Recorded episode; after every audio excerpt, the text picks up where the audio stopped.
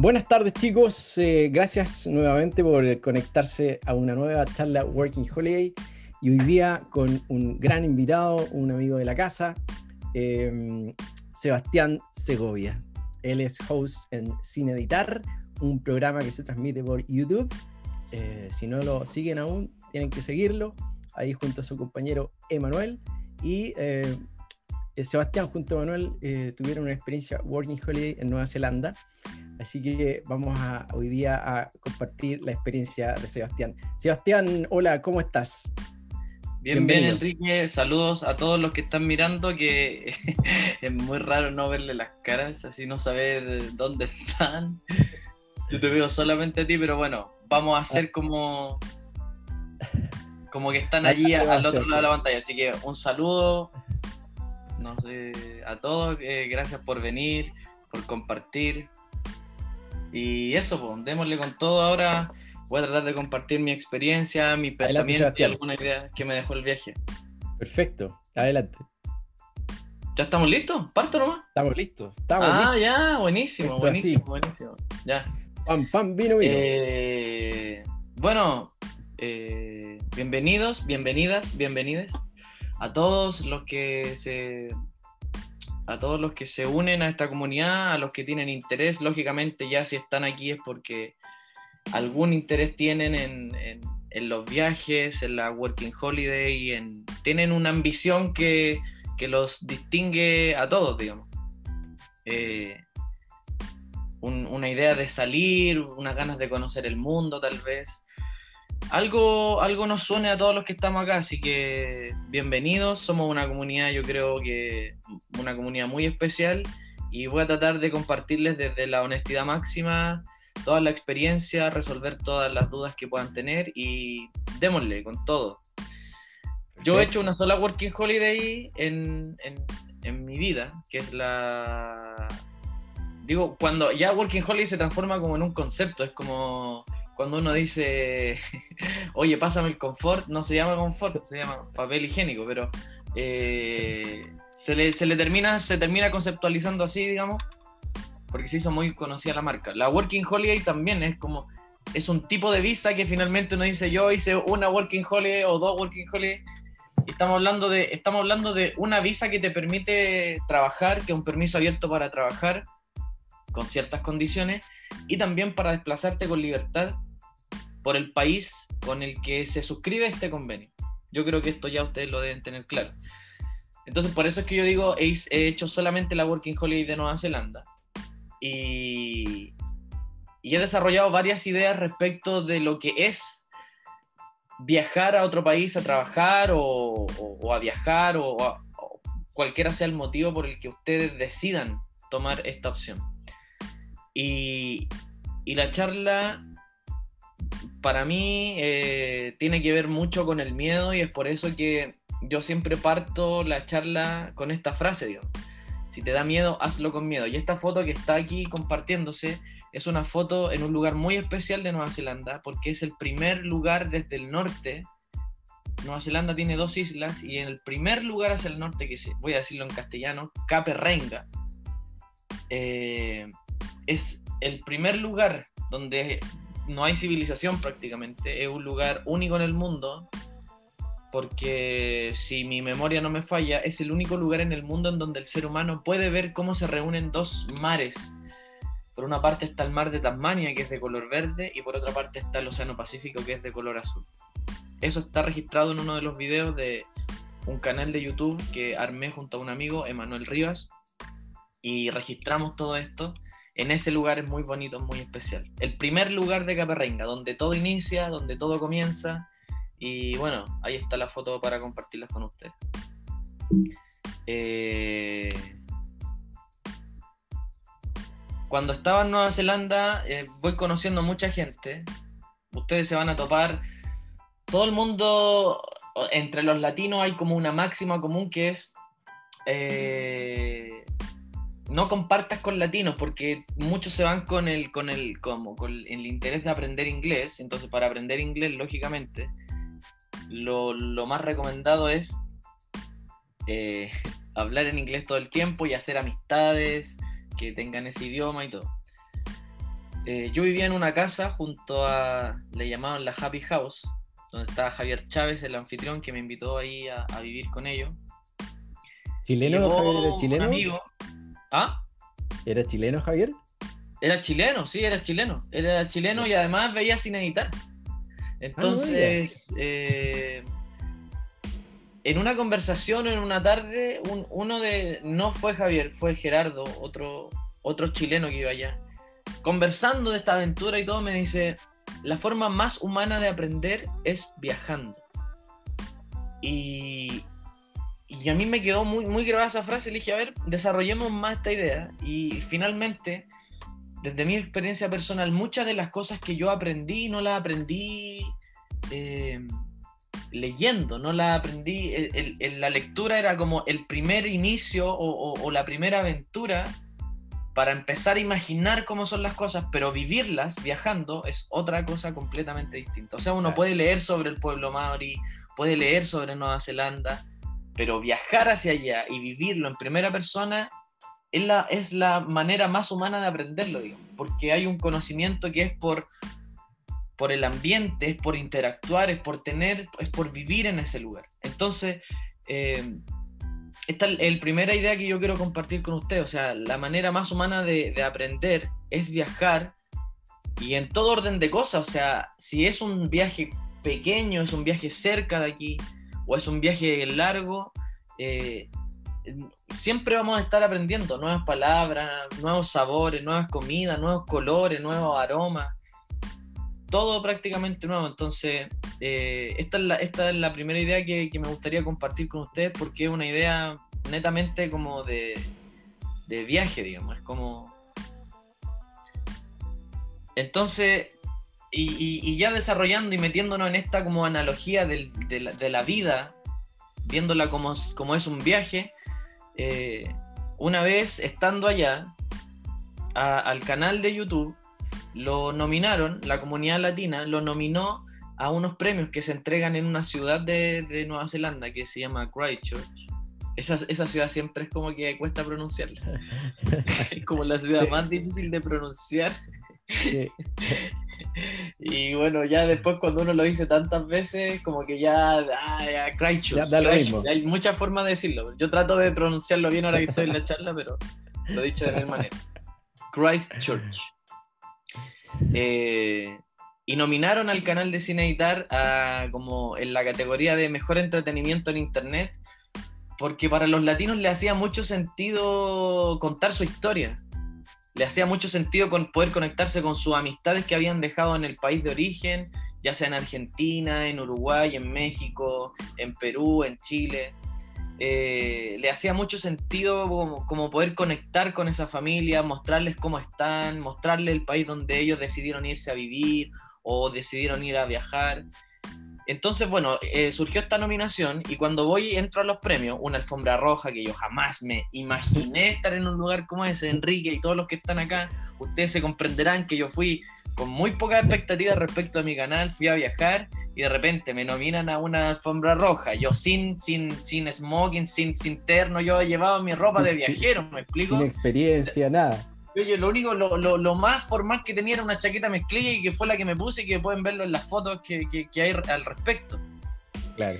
Pero llegamos una alfombra roja, me recibe alguien en inglés, me dice, ¿conoce a alguien en el interior? Yo digo, no, no conozco a nadie. Bueno, te vamos a incorporar a un grupo para que puedas conversar.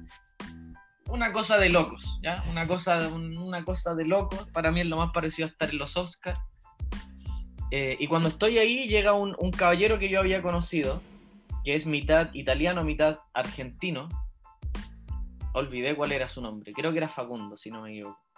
También tengo una foto junto a él. Facundo, sí, puede ser, casi todos. Entonces él me ve, me dice, hola Sebastián, yo he visto tu canal, he visto que has, re- has recorrido Chile, que has recorrido Perú, y yo lo he visto desde acá de Nueva Zelanda, digo. Eh, siempre hay felicitaciones de por medio que no entiendo mucho, pero las recibo lógicamente, porque alguien de esa decía, te felicito por haber salido, por haber tenido la valentía, etcétera, etcétera. Entonces viene y me dice, te voy a dar, el, así, con, como con esta personalidad, digamos, me dice, te voy a dar el título de tu próximo capítulo de Cine Editar. Y que si quieres lo puedes transformar en un libro, me dice. Eh, atentamente escucha esta frase. Y me dice, nunca es el viaje, siempre es el viajero. Entonces yo lo quedo mirando, aparte de yo de estar un poco confundido por la situación que estaba viviendo, eh, le digo, ¿a qué te refieres? Y me dice, me hace un, como un, un ejercicio didáctico, me dice. Dos personas, un mismo viaje, dos historias completamente diferentes. Entonces, cuando él me dice esto, yo entendí lo que él me, quería decir, digamos. La idea principal es que da, un poco lo mismo el lugar donde uno se vaya a viajar, porque el, verdadero viaje depende de cada uno, depende de nuestra historia, de nuestros recuerdos, de nuestros traumas. Claro. Porque en el fondo, claro, tú te vas a enfrentar con más o menos recursos lingüístico, económico, capital humano, lo que tú quieras, pero finalmente es, lo que tú llevas, es como, como decía un amigo, un amigo mío argentino, me lo dijo hace, hace como tres días, me dijo, depende de la madera con la que estemos hechos. Claro. Entonces, eh, y también depende del viaje, del camino o, de lo que tú vayas a buscar. Entonces, esta otra idea que me gustaría compartir con ustedes. No, su viaje no tiene por qué ser igual al del, al del otro, ni parecerse, porque somos distintos y somos diferentes y todas las historias son hermosas y todos los caminos, si es el camino que ustedes tienen que recorrer, ese es el camino, digamos, no, no, hay otro. Entonces aquí, aquí es donde nace como esta, e, esta analogía o este lugar común, esto que se nos habla siempre desde niños, que o, yo por lo menos lo escucho en el colegio, o se lo escuchaba más a personas como que tenían que ver con el desarrollo humano, si quieres psicólogo y de, cosas de ese tipo que es el viaje interior y que literalmente es un viaje interior y que yo te diría que ese es el más importante. Eh, el viaje interior, porque yo te digo, o sea, yo fui a hacer la Working Holiday a Nueva Zelanda con 27 años y, y, con cero experiencia en viajes, con cero experiencia en otro país, con, eh, perdón, la autocompasión, digamos, pero viniendo de Renca, ¿cachai? Viniendo desde un estrato social bajo, habiendo estudiado en colegios públicos, con, con eh, según yo, según como la mirada automiserable que tenía, como con muy pocos recursos, pero la verdad es que ese viaje es el que importa, ¿cachai? Ese viaje es el que interesa, el viaje de tu historia, el, viaje interior, a conocerte, ¿cachai? A conocerte a ti mismo, a, conocerte, a conocerte a ti misma. Ese es el viaje que importa. Eh, y, por eso digo que ahí da lo mismo el lugar. Lógicamente, que la Working Holiday está pensada para tener un intercambio cultural con países que están a la vanguardia en todos los estándares de calidad de vida. Y eso lo hace muchísimo mejor, digamos.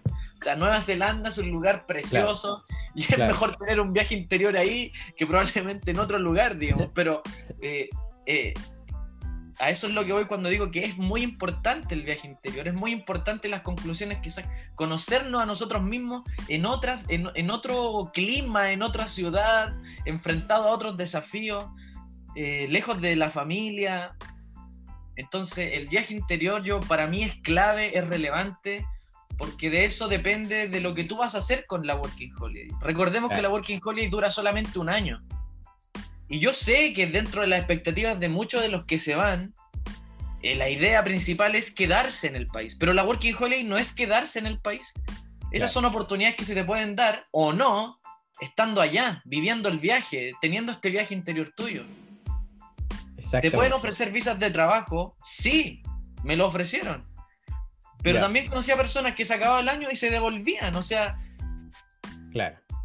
Es por eso que yo digo, el, si, el viaje interior es lo más importante, porque finalmente si no se te dan esas oportunidades, el capital humano que tú ganas es tremendo. O sea, imagínate, yo prácticamente he hecho una religión viajar. Cuando digo religión es que digo, la vida es un viaje y, muchas cosas de, la que, de las que entiendo hoy día también las entiendo a través del viaje, ¿cachai? A través de... Claro.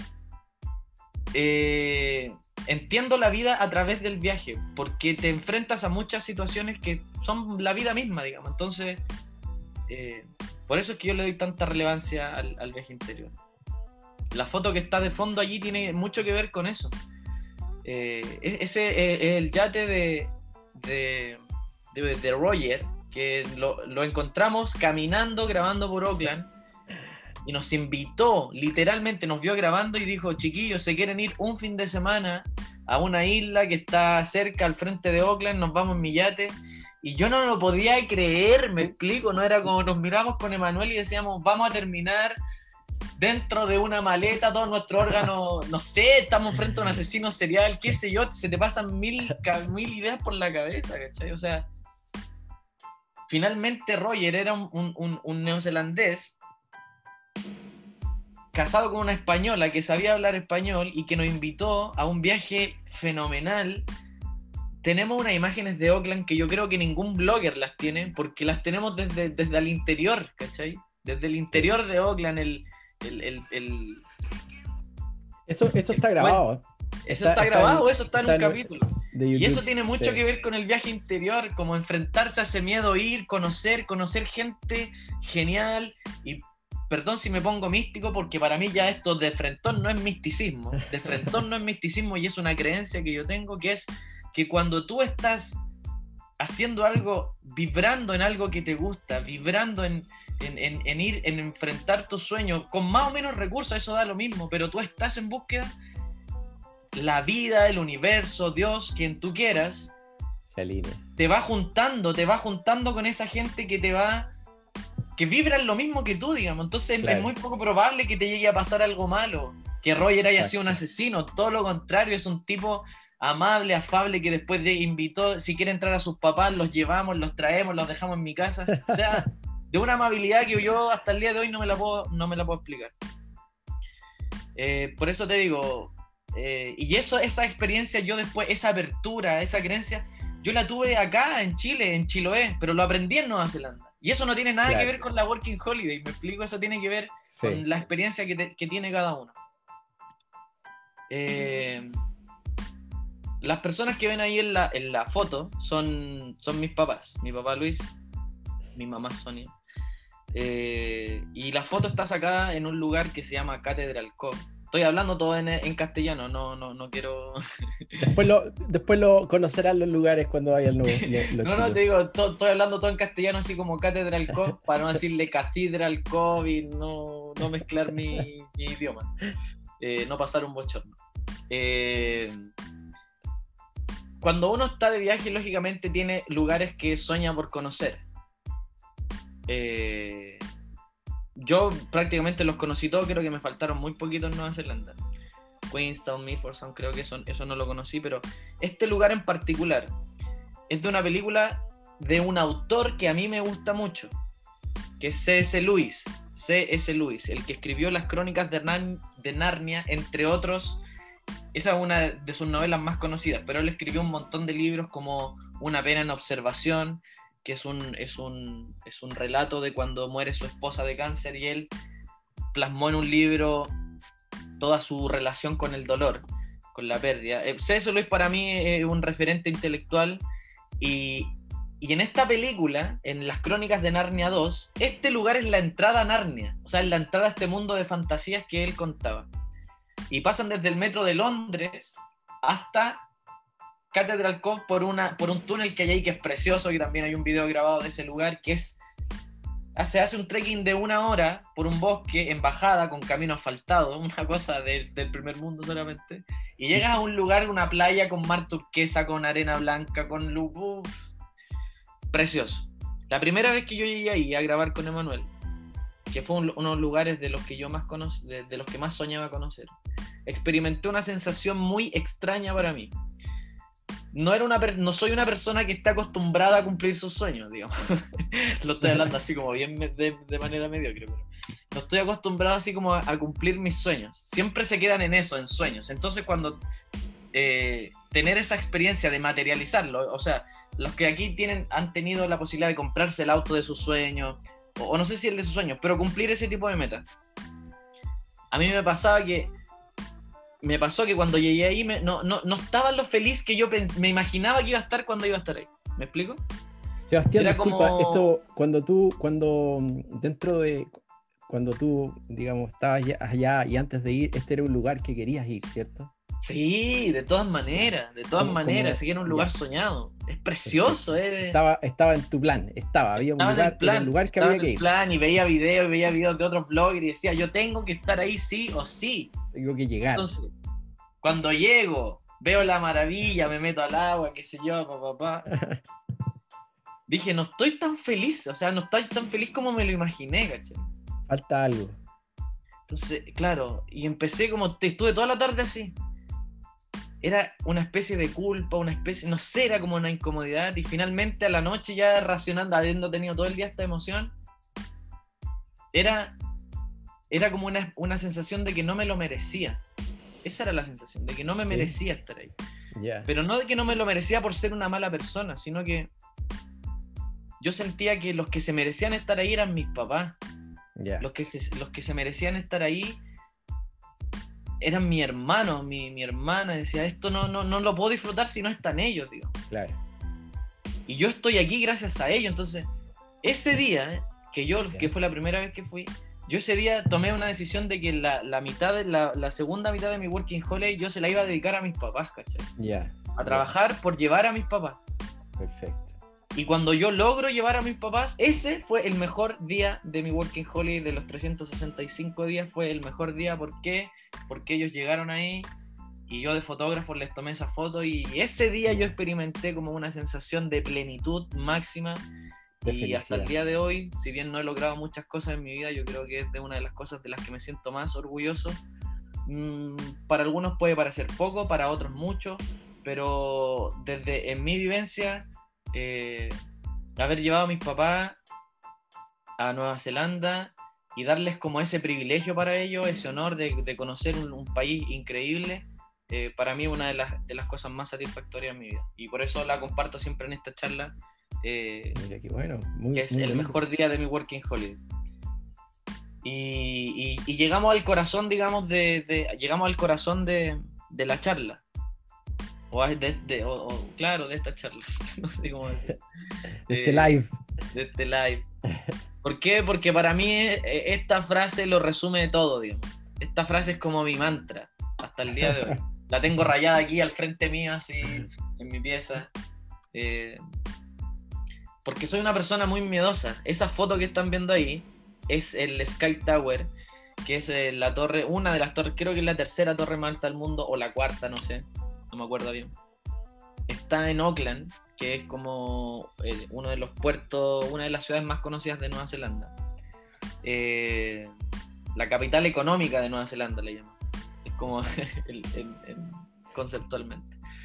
Y, y arriba tiene unos ventanales que son de vidrio y te dice ahí, este vidrio tiene tanto grosor, por, por- por lo tanto es imposible que, que- que te caigas, digamos. Pero esa frase a mí no, no, esa frase a mí no me quitaba el miedo, digamos, es que hay que pararse a 200 metros de altura, me explico, ¿no? ¿Tú, Era como, tú te- tú sufrías de vértigo, Sebastián? no sé, no sé si sufro de vértigo, no Ya. sé si sufro de vértigo, la verdad. Pero, Pero me da un terror pararme ahí, o sea, no... Claro. Y entonces estaba en esa lucha, qué sé yo, papá, papá, hasta que finalmente me paré y saqué una foto eh, y se ve abajo el- el- el- la ciudad de Oakland, digamos, el tráfico y todo. Eh, el miedo, eh, yo le he dado muchas muchas vueltas a esto y aquí es donde quiero hablar de particularmente a todos los que están preparándose para irse de, de- Working Holiday o les gustaría o han visto la idea.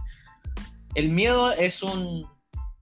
es, es, eh, es una energía súper paralizadora.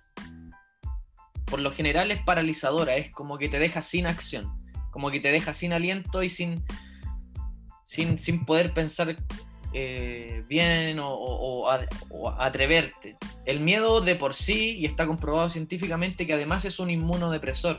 Y finalmente, eh, después de que se desata la pandemia, nosotros hemos tenido que convivir con esta energía que es el miedo. Hemos tenido que convivir con el miedo a morirnos, con el miedo a que se mueran nuestros familiares, con el miedo a contagiarse, con... Y eso es un inmunodepresor, o sea, baja nuestras defensas solamente estar en ese estado de, de- de miedo. De... Y eso es algo que no ha desaparecido. Y es, es, es un, es un poder que nosotros le damos a ciertas cosas, pero realmente no es real. Es decir, el miedo, si alguien me dice, ¿dónde está el miedo? El miedo no es real, el miedo necesita El miedo me necesita a mí para hacerse real, por decirlo de alguna manera. Es como que el miedo ande por ahí afuera y me necesita a mí para hacerse real, porque de otra manera no lo es. No se puede sentir, no se puede tocar, no se puede ver. Entonces, y aquí, Enrique, a lo mejor tú me vas a entender más que, que nadie. Eh, el miedo es el mayor causante de que las personas hagamos las mismas preguntas una y otra vez. ¿Por qué? Porque la Working Holiday es un convenio que está súper detallado y claro prácticamente en los departamentos de inmigración de todos los países. Es más, Enrique, en Working Holiday .cl tiene todos los formularios, resuelve todas las preguntas y sin embargo nosotros buscamos una y otra vez resolver la misma pregunta. ¿Puedo o no mm. puedo hablar? ¿Me puedo ir con hablar inglés o no? ¿Cuál es el nivel de inglés? ¿Con cuánta plata hay que irse? Compa, eh, son las mismas preguntas siempre, pero mm. siempre. Sí. Y eso es solamente, Enrique, miedo. Claro. Porque No, no, es que sea mala comprensión de lectura, no, no es eso. Es mm. miedo. Porque basta con leer el formulario, leer los requisitos y postular. O sea, Exacto. Es, así de fácil. Claro, no requiere ninguna técnica misteriosa. No requiere técnica, no requiere pituto, no requiere cuña, no requiere nada. Claro. Entonces, lo único que nos hace ir y preguntar, una y otra vez lo mismo, es que nos da miedo finalmente, es que nos da miedo lo desconocido, es que realmente te da miedo irte. Es por eso que voy, ah, que yo ya pregunté si me puedo ir sin inglés. lo hemos dicho en todos los tonos, las personas que ya no te puedes ir sin hablar inglés perfectamente. Exacto. Pero vamos a volver a preguntarlo porque nos da miedo, nos da miedo. Y aquí es donde está mi invitación, muchachos, muchachas, chiquillos, amigos si te da miedo, hazlo con miedo, hazlo igual, hazlo con miedo. ¿Por qué? Porque te vas a dar cuenta de que el primer paso te va a costar, el segundo también, pero después ya el miedo se va disipando, ¿cachai? El miedo no va a desaparecer por completo, pero se va disipando cuando tú das el primer paso. Entonces, yo sé que estamos en un proceso y en un momento súper complicado, como raza, digamos, como planeta, unos más complicados que otros.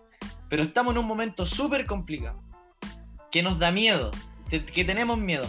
Pero aún así, chiquillos, aún así, si ustedes pudieran ver en perspectiva desde afuera, en Chile estamos mejor que todos nuestros vecinos. Tenemos más oportunidades que todos nuestros vecinos. La pandemia no es la única realidad en la vida. Eh, tenemos tiempo para aprender, tenemos tiempo para ir disipando esos miedos con información, etcétera, etcétera. La, yo creo que la gran necesidad de, este tipo de iniciativa, Enrique, de las charlas, de, escuchar a alguien que estuvo allá, es ir liberándonos de ese miedo. Es que alguien te diga, loco, vamos, dale, te da miedo, pero hazlo. No, no, no te quedes allí, no te quedes pensando, oh, sí, me gustaría, voy a meterme a esta charla para ver si. No. No, el convenio está hecho. Tenemos los mejores convenios en Chile, los mejores convenios de Sudamérica. Los mejores convenios de Sudamérica y que los pueden confirmar los que ya han hecho Working Holiday. Las mejores regalías con los países. El mejor pasaporte. Usémoslo. Así es. Usémoslo. La casa ajena. la casa ajena. ¿Por qué hablo de la casa ajena? Porque estando en Chile, lo hemos hablado en interno con Enrique y yo lo, he conversado con otras personas, estando en Chile, nuestra mirada de nuestra propia realidad es súper peyorativa. Somos súper chaqueteros con nuestro propio país, que tiene un montón de mm. cosas por mejorar.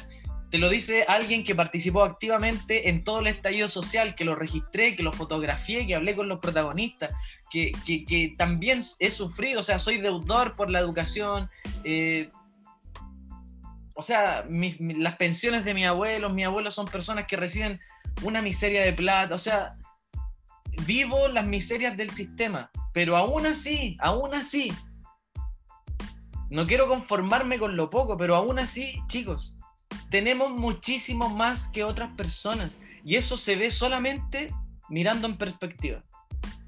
No estoy diciendo que Chile no puede ser mejor porque sí, y creo que una de las grandes razones del estallido social es que hay una generación que tiene la convicción, no de derrocar el sistema, ni de refundar Chile, ni de ninguna de ese tipo de cosas, es que tenemos la convicción de que con lo que tenemos podemos hacer algo mejor. Entonces, la casa ajena se puede ver solamente al salir. Y esa es la invitación, ese es como el- lo lo que yo les quiero proponer ahora, que cuando ustedes Mm. miren Chile desde afuera, se van a dar cuenta de que hay cosas que son mucho más terribles de las que ustedes piensan, y por otra parte hay cosas que son muchísimo mejores de las que ustedes piensan. Les voy a dar un solo ejemplo. Tenía un amigo argentino, viví con un amigo argentino, Javier Carrascosa. qué, qué chistoso el apellido, Carrascosa. Eh, viene y me dice, Seba, vives en la mejor ciudad de Sudamérica. Y yo así como, "Pff, ¿estás hablando de Santiago? ¿Estás hablando de Santiago? ¿De Chile? Me dice, vives en la mejor ciudad de Latinoamérica. Y yo le digo, a ver, dame solamente un ejemplo. Y me dice lo siguiente. Tienen una línea de metro que es de primer nivel mundial, que es seguro. No hablemos del precio, estoy, estoy hablando de lo que ve un extranjero. De que vale un poquito más de un dólar. De, eh, de que tienen aire acondicionado en el 30% de su, de su locomoción colectiva. Y yo me empiezo a decir todas esas cosas y yo me empiezo a, a reflexionar, digo. Claro. A los seis meses después, yo ya estando en Chile, tomo la micro para irme a mi trabajo y me subí a una de estas micros con aire acondicionado. En pleno verano. En pleno verano. O sea, hacían 40 grados la sombra esperando la micro cuando me subo estaba pero exquisito, exquisito adentro. Y delante mío, dos mujeres, como de 50 años, una le dice a la otra, no sé para qué, perdón la expresión, lo voy a decir literal, no sé para qué Sí, mierda sí. le pusieron aire acondicionado a esta weá. Ahora nos vamos a resfriar por los cambios de temperatura. Entonces yo dije, pero ¿cómo es posible? Eso ya es, eso ya es quejarse de, de- eso, ya, eso ya es quejarse de lleno, me explico, no es como, claro. era como una situación que me daba risa, me daba rabia, me daban ganas de decirle, señora, aquí al ladito en Perú nomás, tiene que andar, o en Bolivia, o en Argentina, o en Colombia. claro. Entonces, claro, entonces a eso voy con lo de la casa ajena. Que vamos a valorar muchísimo más lo que, lo que, Lo que tenemos. lo que tenemos, exacto. Y aquí les, les quiero compartir, al, al- al finalizar esta, esta, este live, esta charla, les quiero compartir una experiencia que es un regalo que yo siempre le hago a- a- con todas las personas que comparto, que es eh, una, una vez que yo cumplí una... No era uno de mis sueños, era uno de los sueños de mi papá ver a los All Blacks jugar, a la selección de rugby de, de Nueva Zelanda. Y cuando íbamos camino, o sea, cuando veníamos de vuelta, ya habíamos ido a Wellington, veníamos de vuelta en el auto con, con- con Álvaro, un chileno que vive allá hace como 30 años. Venimos en el, venimos en el auto y él dice, eh, ¿cuáles fueron sus highlights? Y yo así como, ¿what? ¿A qué te refieres? ¿Cuáles fueron sus highlights? Eh, y dice, ah, perdón, ¿cuáles fueron sus mejores momentos? Claro. Y yo le digo, ¿cómo así? Y me dice, ¿cuáles fueron los mejores momentos del viaje? Y te lo prometo que estuvimos unas tres horas hablando de qué es lo que más habíamos disfrutado del viaje. Entonces cuando él hizo esto, yo dije, esto lo voy a hacer siempre que haga alguna actividad o que comparta con mi amigo o con mi familia. Porque un viaje, aquí vamos a caer en otro cliché, un viaje se vive tres veces. Tres veces. Cuando se sueña, cuando se vive y cuando se recuerda. Claro. Y entonces es el momento de recordar, el cerebro no capta bien, el, el- esto ya son, son estudios de neurociencia, pero el cerebro no distingue de si lo estás viviendo li- literalmente o lo estás recordando, porque la emoción es la misma. Claro. Entonces, volver a conectarse con esas emociones, con las mejores emociones, es un ejercicio súper saludable y que desde hoy en adelante yo los invito a que ustedes lo usen en todos sus pequeños viajes a la playa o en sus Claro. cumpleaños o en todo. ¿Cuáles son sus highlights? ¿Cuáles fueron sus mejores momentos y que incorporen Exacto. ese, esa dinámica? Y aquí es donde yo les quiero compartir para mí mis highlights del viaje. El Bien. primero es este, que fue la primera vez que yo vi a, a a- los All Blacks jugar en Nueva Zelanda. Ahí está Enrique y, y está su polola. eh, está disculpa. Emanuel, estoy yo. La Paitoca, la Paitoca. Sebastián, ¿me escuchas? Sí, te escucho. Contémosles a- quizás a nuestros auditores eh, que no saben qué son los All Blacks, eh, ver a los All Blacks es como ver a, mm, podríamos decir, Brasil jugar eh, al fútbol. Es como es, que es como ver a Brasil jugar al fútbol, es como ver correr a Usain Bolt, es como ver jugar a Roger Federer con Nadal. Exacto. Es como ir a la Fórmula 1. Son los mejores exponentes del deporte, del rugby. Exactamente. Es como ver a Tiger Woods, es como. y ahí podríamos dar todo ese tipo de analogía. Pero es. ¿Cuánto te costó, cuánto, cuánto tiempo antes compraste el ticket? Porque eso es otro punto. Los tickets están vendidos a veces por mucha, con mucho tiempo. Como dos meses antes lo compré. Claro. Si no, ya después no encuentras ticket. Sí, y me costó alrededor de 100 dólares, si es que no me equivoco. No, me acuerdo bien, pero fue entre 100 y 150 dólares. ¿En qué ciudad los viste? En, esa oportunidad estábamos en Eden Park, está en Oakland. Oakland, en Oakland, ya, perfecto. Eh, ahí dice All, All Blacks, mira, el 9 de junio del 2018 jugando contra Francia. Perfecto. Entonces la foto está Enrique, está la Vale, que eran amigos chilenos que nos pusimos de acuerdo y nos fuimos para allá. Y es una fiesta completa, o sea, afuera te, te, pueden, te pintan la carita, te regalan ese, ese dice que strike, que es como la anotación, es, como, es como que dijera gol, digamos. Exacto. Eh, y, esa foto nos, nos, la regalaron, nos sacaron esa foto y la imprimieron y nos la regalaron ahí mismo. Ya. Entonces ese primer día yo lo recuerdo así como wow y también hay un video grabado al respecto. Después fue el viaje con Roger, sí o sí. Una cosa de, ensueño, ese viaje en yate, esa imagen, esa foto. Eh, tienen, que, tienen que verlo. Foto, las imágenes de Harbor Bridge. Un, un momentazo. Luego viene eh, este momento que eh, la persona que ustedes ven ahí es Mr. Moco, no se llama así, pero así le pusimos, digamos. Cuando trabajábamos en la empaquetadora de Kiwi, voy a mover ahí para que se vea. Eh, cuando trabajamos en la empaquetadora de Kiwi, tuvimos la oportunidad de conocerlo. Para que ustedes sepan, en Nueva Zelanda hay dos tipos, hay más, digamos, pero hay dos grandes grupos raciales. Ustedes van a encontrar con el rubio, rubia de ojos verdes, piel blanca, eh, que es el denominado kiwi, también no puede, puede no ser rubio, pero blanco sí o sí.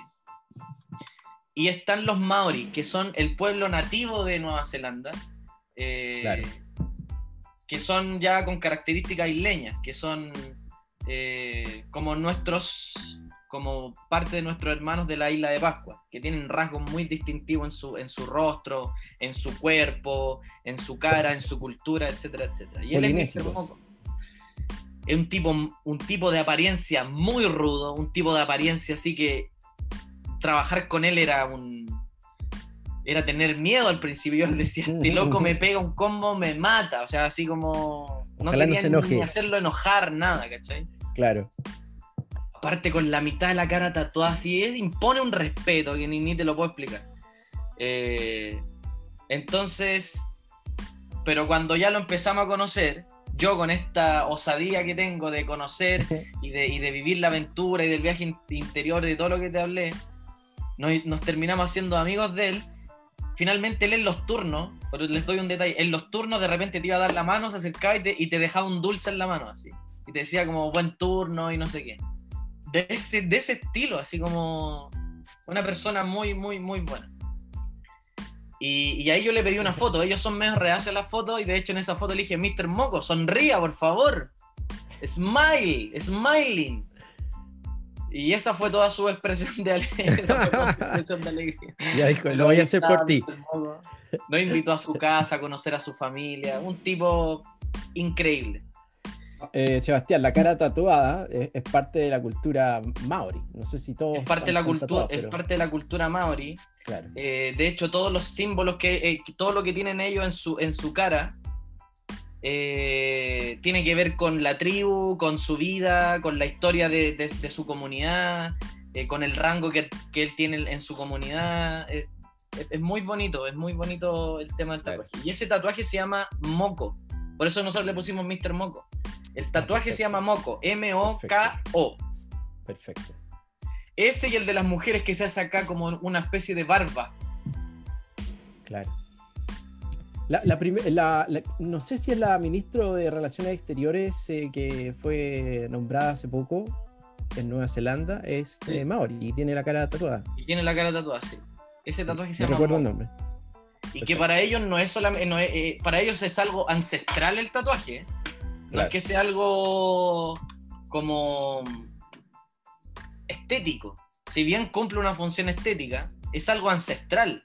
Es decir, la historia inicial del pueblo maori viene a través de toda una creencia de dioses que a través del tatuaje liberaban, la- liberaban lo mejor del ser humano. Para ellos, por ejemplo, yo no sé si ustedes vieron la película de Moana, donde se hace alusiones como al tema del volcán, porque el volcán tiene mucho que ver con los tatuajes para los maori. Es decir, el- la lava, la lava cuando sale, cuando, cuando hace erupción el volcán, la lava va dejando un, un rastro cuando se va enfriando, deja un rastro fuera del, Claro. del volcán. Entonces esa liberación de energía deja una marca.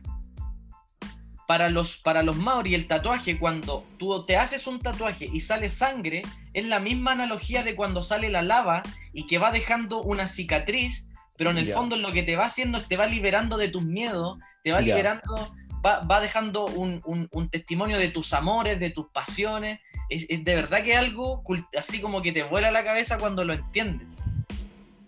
Claro. Eh, bueno, después está esta familia hermosa que está aquí, que es Fernando, Paula y esos cuatro niños que están ahí, eh, Isaac, Elías, la Antonia y la Isabela, que fueron una familia que me recibió por dos meses y que luego recibieron a mis papás y que son unos ángeles caídos del cielo porque eh, eh, nos recibieron, nos hicieron conocer, fueron muy, muy, muy generosos con nosotros. Y que también son parte como de esta experiencia que no tiene que ver con el convenio multi- eh, bilateral de la Walking Holiday, Claro. tiene que ver con el viaje que uno hace interiormente. Exacto. Y ese día fuimos a un parque acuático, pero termal. Una cosa increíble que yo ni siquiera sabía que existía, pero que tenéis piscinas temperadas. Fuimos en pleno invierno, alrededor había nieve y ahí estaba en unos toboganes temperados y un lugar increíble que lo pasamos bacán. Eh, luego están, bueno, mis, queridas, mis queridos amigos, mis queridos amigos que me dicen en Nueva Zelanda. Hay, hay más, pero, pero es una foto representativa de la amistad nomás. Ellos son chilenos. Está Javiera, está Tuco, está Lacanque y está Rafa. Eh, obviamente está el Emanuel también, pero Emanuel éramos amigos de antes.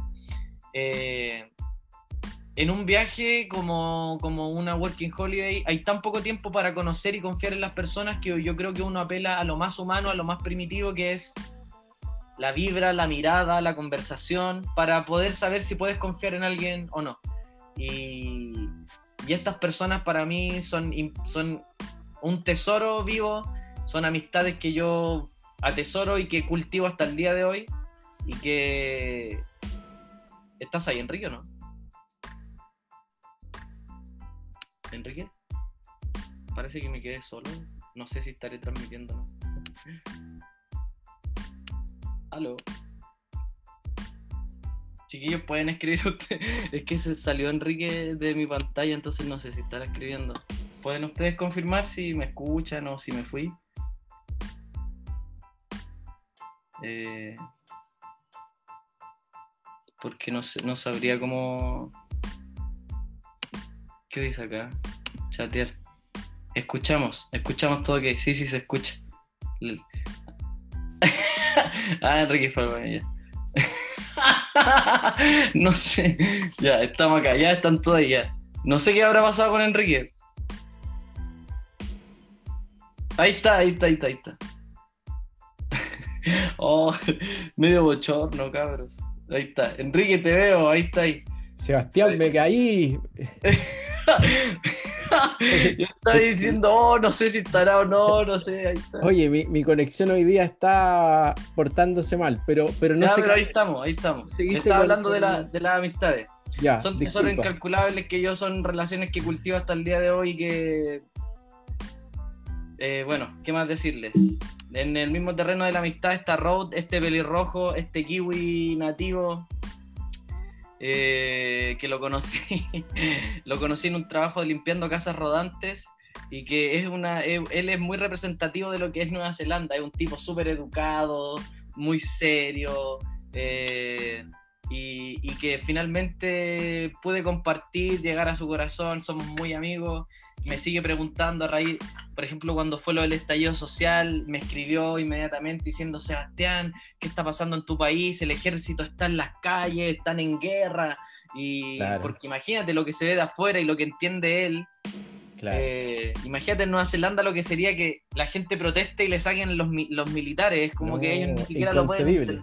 No, inconcebible tanque en las calles. Entonces, Sebastián, ¿estás bien? No sé qué. Y le digo, no, sí, tranquilo estamos viviendo algo histórico, pero dentro de dentro de nuestra historia es más o menos normal. Eh, entonces ahí está Rod y yo lo hacía reír. Con Rod me pasó que yo pude eh, aprender un poquito del humor de, ellos. Ya. Yo al principio hacía cosas que según yo eran chistosas, pero que no le causaban, no le causaban ninguna gracia. El humor es un tema con personas de otros países. ¿eh? Claro, entonces yo trataba de ser divertido, chistoso y veía que tenían cero reacción. Entonces, al final terminé por usar, bueno, descubriendo ya lo que les da risa a estos tipos es Mr. Bean. ¿ya? Es como el humor más físico, más ridículo, más... Entonces yo cada vez, como para echar la talla, me metía esa aspiradora, me la metía en el ojo, en la oreja y lo hacía reír como de esa, de esa manera para pasarlo bien en el trabajo. Después está este momento, que es un momento cuando, ahí ven la chaqueta, la chaqueta de mezclilla, cuando me invitaron a la alfombra roja de, de los Latin Awards, Latin Awards Christchurch. Y Sebastián, esa, esa premiación eh, que tú nos estás mostrando, ¿en qué mes de tu viaje ocurrió?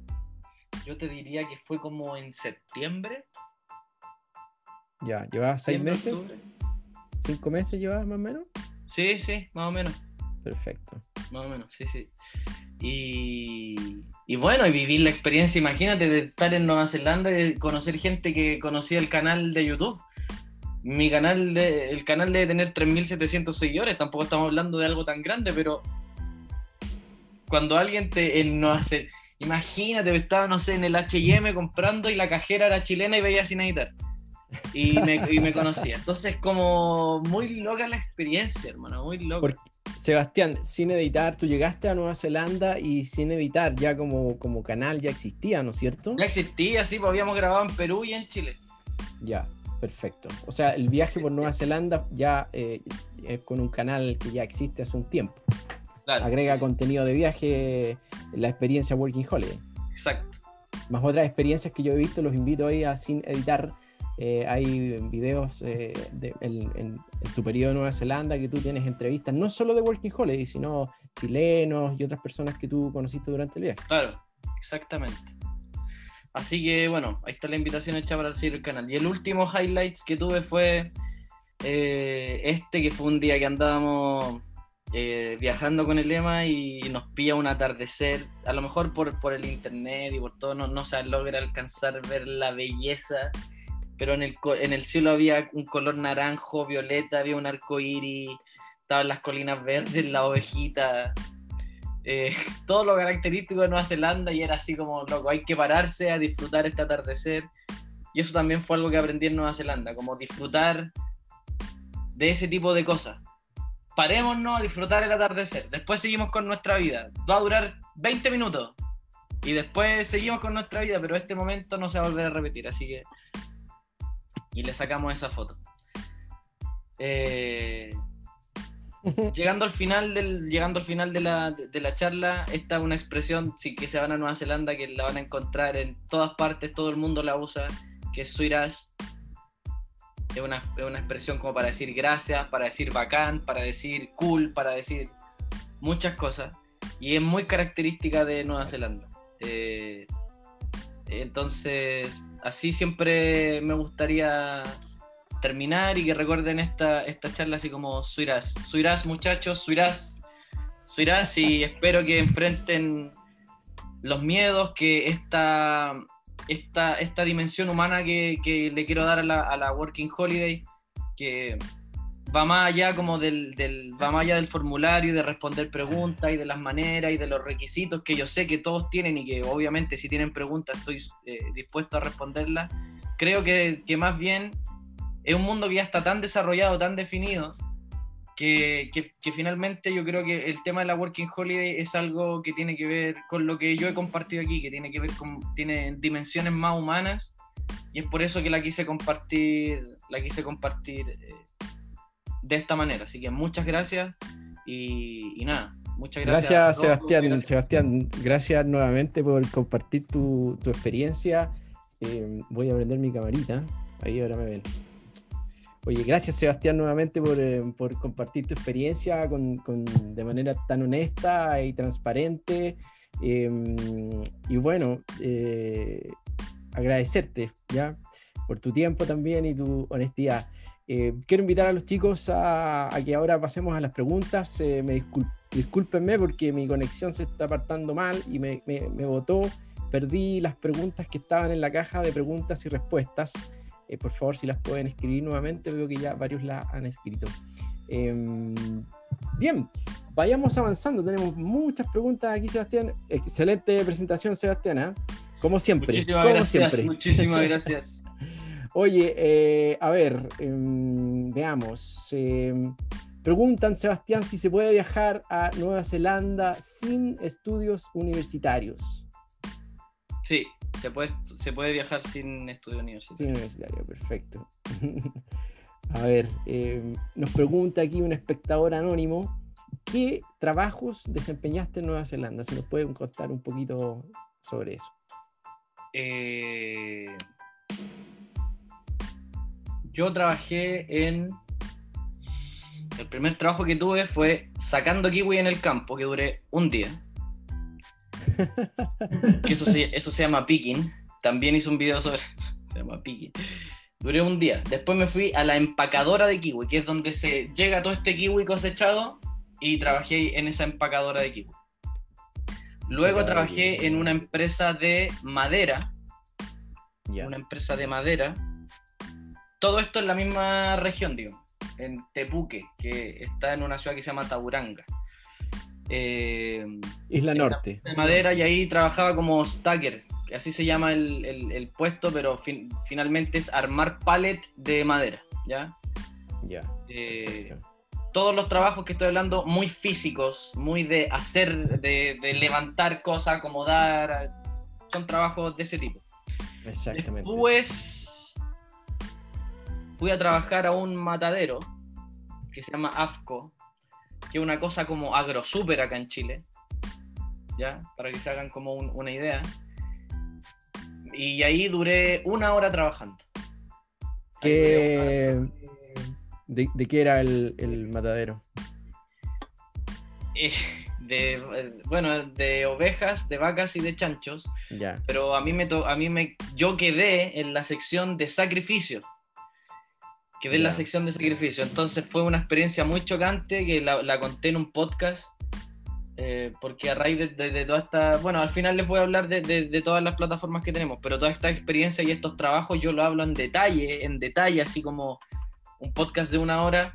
Eh, hablando de estos trabajos, pero ahí en, en, ese matadero duré una hora porque quedé en la zona de sacrificio y quedé en shock de la sangre, de, quedé en shock de cómo se matan las vacas, quedé en shock y no duré más de una hora.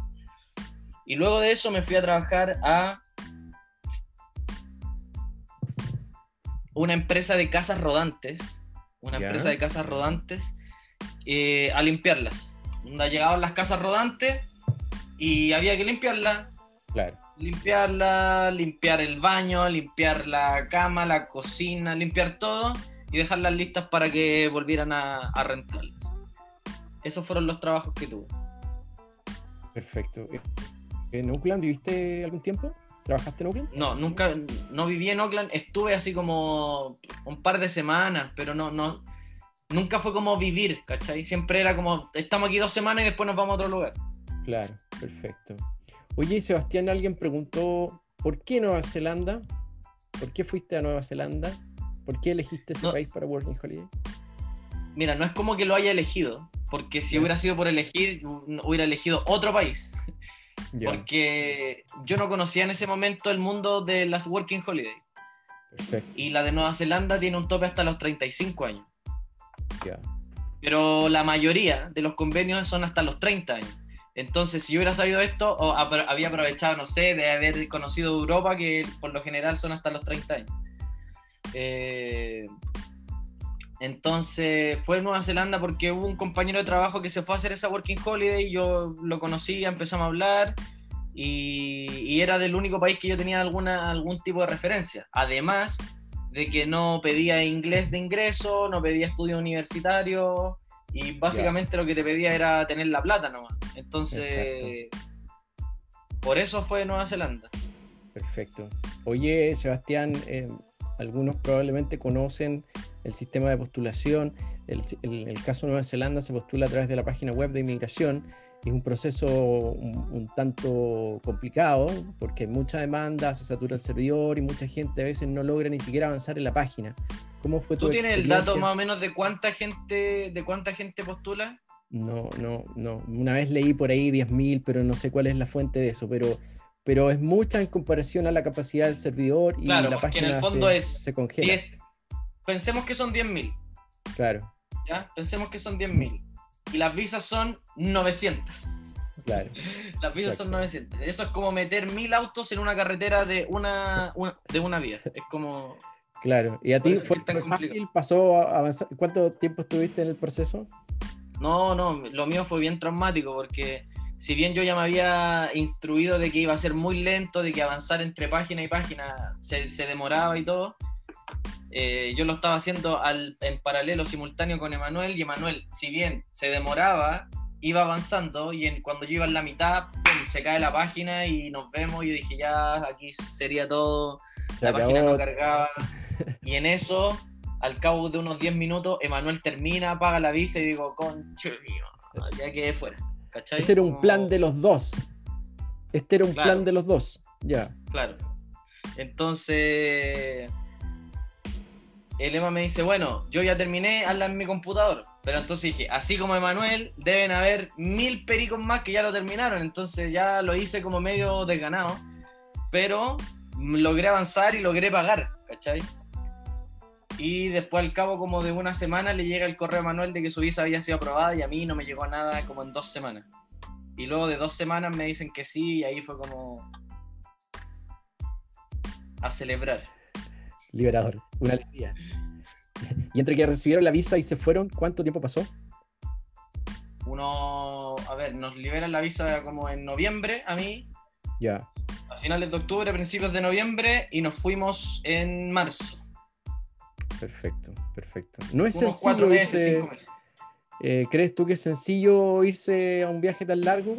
Eh, te lo pregunto como para que quede como experiencia a los que nunca han postulado y de repente en, en ese desconocimiento creen que es como irse, no sé, recibir la visa el lunes e irse el martes. Y eso no es así. O sea, si tienen la plata, Claro. Es que, claro, pero aún así vemos- no, no, no es tan rápido porque imagínate un viaje que puede ser un año y, y cerrar tu vida de un día para otro aquí en, Claro, en Chile claro, no es sencillo. si, si te, si- si topaste en medio de sorpresa con la Working Holiday y te quieres ir y no tenías nada pensado previamente, claro, es, más difícil. Claro. Pero por eso la visa te da un año para irte. O sea, tú la obtienes en octubre del año 1 y tú te puedes ir hasta el octubre del año 2, digamos. Claro. Te tienes un año para irte, un año. Eh, a la de Nueva Zelanda. Exacto. Cada visa tiene su, cada visa para cada país tiene distinto. Y en ese tiempo puedes cerrar toda la vida que quieras, juntar plata y... Exacto. Eh, Sebastián, lo- en este caso Nueva Zelanda pide cuánto es, Eh, cuántos dólares. ¿Cuánta Ya me plata? olvidé. Sí, ya me olvidé. ¿Cuán- ¿Cuánto tienes que ingresar ya? 4.200. 4.200. ¿Y tú 4.200. encuentras que esos 4.200 son suficientes? ¿Para cuánto tiempo te alcanzó? ¿Para cuánto tiempo te, alcanz- te hubiera alcanzado si no hubieras trabajado, por ejemplo? Mira, yo creo que todo depende de los estándares con las que y las expectativas con las que cada uno viaje. Ya. Eh, mi- yo, yo creo que eso es lo más importante a la hora de, de resolver ese tipo de preguntas. Cuando la gente dice cuánto es el dinero suficiente o cuánto va, va, va, tiene mucho que ver con las expectativas y cómo ustedes se imaginan el viaje. Porque nosotros cometimos un grave error con el EMA, por ejemplo, porque dijimos, vamos a llegar, vamos a quedarnos una semana en Oakland y de ahí nos vamos a poner a buscar trabajo hasta que nos salga y vamos a ponernos a trabajar al toque. Pero esa semana nos habremos gastado unos, por no saber dónde alojar, no saber bien, no haber averiguado eso, nos gastamos como 600 dólares en una semana en alojamiento, que es una brutalidad de plata, entonces... Se puede vivir eh, más barato. Sí, po, por supuesto, te puedes quedar en un hostal que te va a costar 20 dólares la noche, 25 dólares la noche. Entonces, eh, ese tipo de preguntas yo la respondo en base a las expectativas. Si ustedes va- van a viajar y uno de, su- uno de sus pilares es la, el ahorro de recursos, entonces a ustedes les da lo mismo si se quedan en un hotel o en una casa o en, y se quedan en un hostal, digamos, es que es lo más barato, o en un Airbnb, Air- ah, ni siquiera sé cómo decir. Airbnb. Airbnb. eh, y que alejado del centro, ¿cachai? No- En Nueva Zelanda no hay malos barrios, entonces da lo mismo donde, donde, donde se queden. Yo eso, ¿Tú te sentiste yo creo que los seguro? 4.200 dólares son suficientes para sobrevivir con bajos estándares de, de vida. Claro. Pero bajos estándares de vida en Nueva Zelanda, no, no comparables a los, a los chilenos. Claro. Sí, porque es es muy como- seguro, muy tranquilo. ¿Cómo fue tu experiencia en cuanto a la seguridad? ¿Te sentiste eh, poco seguro cuando andaban en lugares desconocidos o, o apartados eh, o en la noche? ¿Cuál era tu Mira, sensación? en general, en, en el 99% de mi tiempo en Nueva Zelanda me sentí muy seguro. Muy seguro. Solamente que tuve la mala fortuna, o no sé, la mala fortuna de, de- de vivir, y más encima junto a mis papás que lo había llevado de vacaciones, vivimos el primer atentado terrorista de la historia de Nueva Zelanda, en Ah, Christchurch, sí. donde murieron Sí. 52 personas a mano de un tirador que lo transmitió Sí. en vivo en la misma ciudad donde nosotros estábamos viviendo. Entonces nosotros estuvimos un día encerrado en la casa con puertas, cortinas abajo y, y con la idea de que andaba un disparador suelto matando gente Claro. y, y- y entonces y tuvimos que volar a Chile entre medio de todo ese miedo terro- de- terrorista. Entonces, en, por- en cuanto a la cotidianeidad, es, es demasiado seguro. O sea, esto es como una mancha en la historia de Nueva Zelanda muy, muy inverosímil. Pero en mi experiencia personal es así. Me sentí seguro. De hecho, yo vivía en barrios donde decían, loco, acá no es tan seguro, pero como no sé cómo explicarlo. No, eh, Lo que o sea, pa- lo lo, que lo puedo explicar, de hecho. Lo puedo explicar. Son barrios en donde ninguna casa tiene protección afuera, todas las Claro. casas dejan su auto adentro, eh, y, y- y- y- y un- es una inseguridad al nivel de Nueva Zelanda, no es una inseguridad al nivel de Chile. Exacto. Y que es lo mismo que les pasa. Yo hablé con un colombiano, por ejemplo, cuando volví a Chile, y el colombiano me decía, yo duermo en una plaza en Santiago con los ojos cerrados a cualquier hora, cualquier día. Yo le decía, pero ¿cómo en Santiago si Santiago es súper peligroso? Y me dice, pero es que en comparación con Colombia esto no es nada, yo puedo dormir Claro. en la calle tranquilamente. Claro, claro. Entonces, esa es como la comparación. En Nueva Zelanda hay lugares que son más complicados, pero al nivel de Nueva Zelanda, o sea, no, Sí, no comparable con Chile. Sí. Sí, aparte que nosotros como latinos aquí sabemos cuidarnos. Desde chicos nos han Muy dicho bien. eso. Exacto. Y porque vivimos en un entorno eh, a veces un poco eh, agresivo, no sé si la palabra correcta, pero eso para una persona con- que Sí, crece en Nueva Zelanda, violento. Nosotros vivimos en un contexto súper violento en, Claro, en su exacto. en general. Y, y eso ha hecho que sin darnos cuenta sepamos cuidarnos en cualquier parte. En cualquier parte. Ningún- De hecho, una de las cosas que a mí más me llamó la atención y que cuando ustedes estén en Nueva Zelanda se van a acordar de mis palabras, yo para la- la- las primeras semanas salía a trotar por, por, por, por Oakland. Salía a trotar como para conocer la ciudad, era como entre deporte y conocer. Y salía a trotar después en la, en la tarde, en la tarde-noche. Y en Nueva Zelanda la iluminación pública es prácticamente nula de noche. O sea, Son- son- la- los barrios son algo oscuros. los barrios se van con la luz del sol, se acaba la iluminación. O sea, hay postes, hay postes, Sí, pero sí, los sí. barrios son oscuros. Son oscuros, o sea, ni... Yo aquí, eh, aquí yo vivo en Renca, en la avenida tenemos mucha más iluminación que todo Oakland, me explico, es como... Y a cualquier hora, en el día iluminado y en la noche tiene que ser iluminado por lo mismo que tú decías, porque acá en Sudamérica tenemos la noción de que mientras más luz hay, más seguro es. Exacto. Es como que mientras más iluminada, más iluminada esté una calle, es más segura. Exacto. Como si eso a los ladrones le importara, como si le importara si hay luz o no hay luz para cometer algún crimen. ¿Cachai? Como... Y, y, se dice, no, es que esta calle es muy oscura, es muy peligrosa. Hay que ponerle luz. Y le ponen luz y sigue siendo igual de peligrosa, o si no tiene nada que ver con eso. Oye, uno, uno se ríe, pero al final, mira, lo bonito de los viajes, aparte de todo lo que tú has comentado y yo coincido plenamente, eh, es poder tener la capacidad de comparar y opinar en base a las experiencias. O sea, eh, tú hoy día nos has hecho eh, varias alusiones a comparaciones que antes de tu viaje a lo mejor no podías hacer. Y esa es la invitación de, de, aprovechar los viajes. Yo siempre digo, aprovechen la Working Holiday no, no para ir a sacarse fotos y ponerla en Instagram para mostrársela a los amigos. También. ¿Ah? Pero aprovechen todo lo que pasa detrás, lo que te pasa a ti, estas comparaciones que hoy día tú nos puedes aquí compartir eso, em, si no hubieras tenido la posibilidad de vivir eh, ahí inserto en esa sociedad, no la podríamos comprender incluso. Oye, por Sebastián. Eso, por eso te decía que es la manera más humana de aprender. Exacto, exacto, por supuesto, una de las mejores. Porque nosotros, por ejemplo, podríamos acceder a toda la información de Nueva Zelanda en video, en literatura, en fotos. Claro. hoy día en Internet tenemos la posibilidad, pero no tendríamos la posibilidad de comparar con nuestra realidad si es que no la vivimos. Claro, claro. Eh, Sebastián, aquí me preguntan, ¿te compraste un auto ya? ¿Tenías auto? Sí, nos compramos un auto. Nos compramos uno. Comprarse un auto en Nueva Zelanda es el trámite más fácil que pueden hacer. O sea, es como. Eh, escuchen el podcast en Spotify, Podcast Sin Editar, porque ahí hablamos desde la postulación hasta comprarse el primer auto en Nueva Zelanda, todo paso a paso, pero paso a paso. Sí, Y, es es tan fácil comprarse un auto, es como. Nada, es un trámite más. Al final nos vas a comentar tus redes sociales, algunos nos están preguntando. Lo, haces en un día, vas al post office, que es una especie de registro civil, eh, pones el auto a tu nombre y ni siquiera es necesario que esté el vendedor del auto, es como que todo en base a la confianza.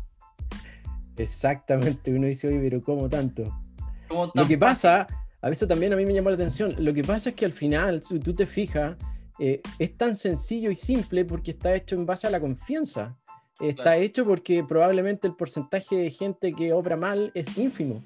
Entonces no hay que hacer una tremenda procedimiento y protocolo para poder eh, hacer trámites finalmente. Fácil. Em, Sacar una cuenta de banco fácil. O sea, todo es fácil, hermano. Sebastián, y encontrar trabajo y alojamiento, ¿cómo se hace eso? Preguntan acá. Eh, mira, con la experiencia que yo tengo, y esto sí que es, lo que yo no sé si he visto en blog, hay, hay, hay, otro, hay otros blogs, pero respecto a buscar trabajo, ¿cuál es la experiencia o, o, la enseñanza, el aprendizaje que a mí me queda después de haber estado allá? Número uno, que las agencias de trabajo sirven. ¿Por qué? Porque el mito entre los latinos siempre dicen, no, que la agencia de trabajo siempre te va a pagar menos. Y a mí, a mí, me lo dijeron un montón de veces. No vayas a la agencia de trabajo porque ahí se quedan con un porcentaje, porque ellos son como subcontratadores de, de, recursos humanos. Entonces, claro. si una construcción necesita trabajo, se lo pide a la agencia y la agencia busca a las personas. ¿Ya? Eh, las agencias sí funcionan. Todas las agencias de trabajo funcionan. ¿Ya? Eh, sin embargo, existen otras formas, que es los grupos de Facebook. Siempre funciona. Yo te diría que es una de las herramientas más efectivas a la hora de encontrar cualquier cosa, de encontrar cama, de encontrar auto, de encontrar, eh, si quieren andan buscando implementos de camping o de surf o de bicicleta o lo que ustedes quieran comprar allá. Eh, los grupos de Facebook son altamente efectivos a la hora de encontrar lo que ustedes quieran. ¿Ya? Exactamente, exactamente. Las agencias de trabajo y, y también ir personalmente. Es decir, yo encontré trabajo de tres, tres de cuatro de los, trabajos, de los trabajos que tengo fue por ir personalmente. Ahora, me topé en un montón de lugares que es de mande el mail a tal, tal. y no me atendían, ¿cachai? Mande el mail a tal. Entonces, obvio que se van a topar con no. Obvio que les van a decir que no, mande el mail, mande el mail. Pero eh, hay otro, un montón de otros lugares en donde van a tener la posibilidad de conversar con alguien. Entonces, Sebastián, ¿tú, Eh. tú, tú fuiste alguna vez, buscaste trabajo, como se dice, puerta a puerta? Sí, po. sí, sí. Ya. Eso también sí, funciona sí, bien. sí. La de, la- el último trabajo que tuve, que para mí fue el mejor, lo encontré así. Claro. Fui, a- claro. fui al, al- al lado del aeropuerto, están todas las empresas de casas rodantes. Y ahí siempre necesitan gente, ¿cachai? Para limpiar Exacto. las casas rodantes. Exacto. Entonces tú te vas a un lugar, así como al aeropuerto, me fui al, al- al barrio que está al lado donde están todas las campers, todas las camperman. Ya. Y ahí fue, oye, andamos buscando trabajo, papá, papá, tenemos Working Holiday Visa, podemos trabajar seis meses. eh, y ya está, nos llamaron. Son trabajos que más que lo, lo que más requieren es actitud, porque capacidades técnicas no son muchas, porque son lavar auto, encerar auto, se aprende en un día. Oye, Sebastián, y para, para responder algunas preguntas que tenemos acá en relación a, a personas que tienen títulos profesionales, eh, para esos, para personas que tienen títulos profesionales y quieren ejercer en Nueva Zelanda y van a ir con visa Working Holiday, ¿cuál es tu opinión al respecto? ¿Pueden encontrar esos trabajos profesionales? La respuesta es sí, pueden encontrarlos, ¿ya? Ya, Eh, pero es una respuesta que necesita desarrollo.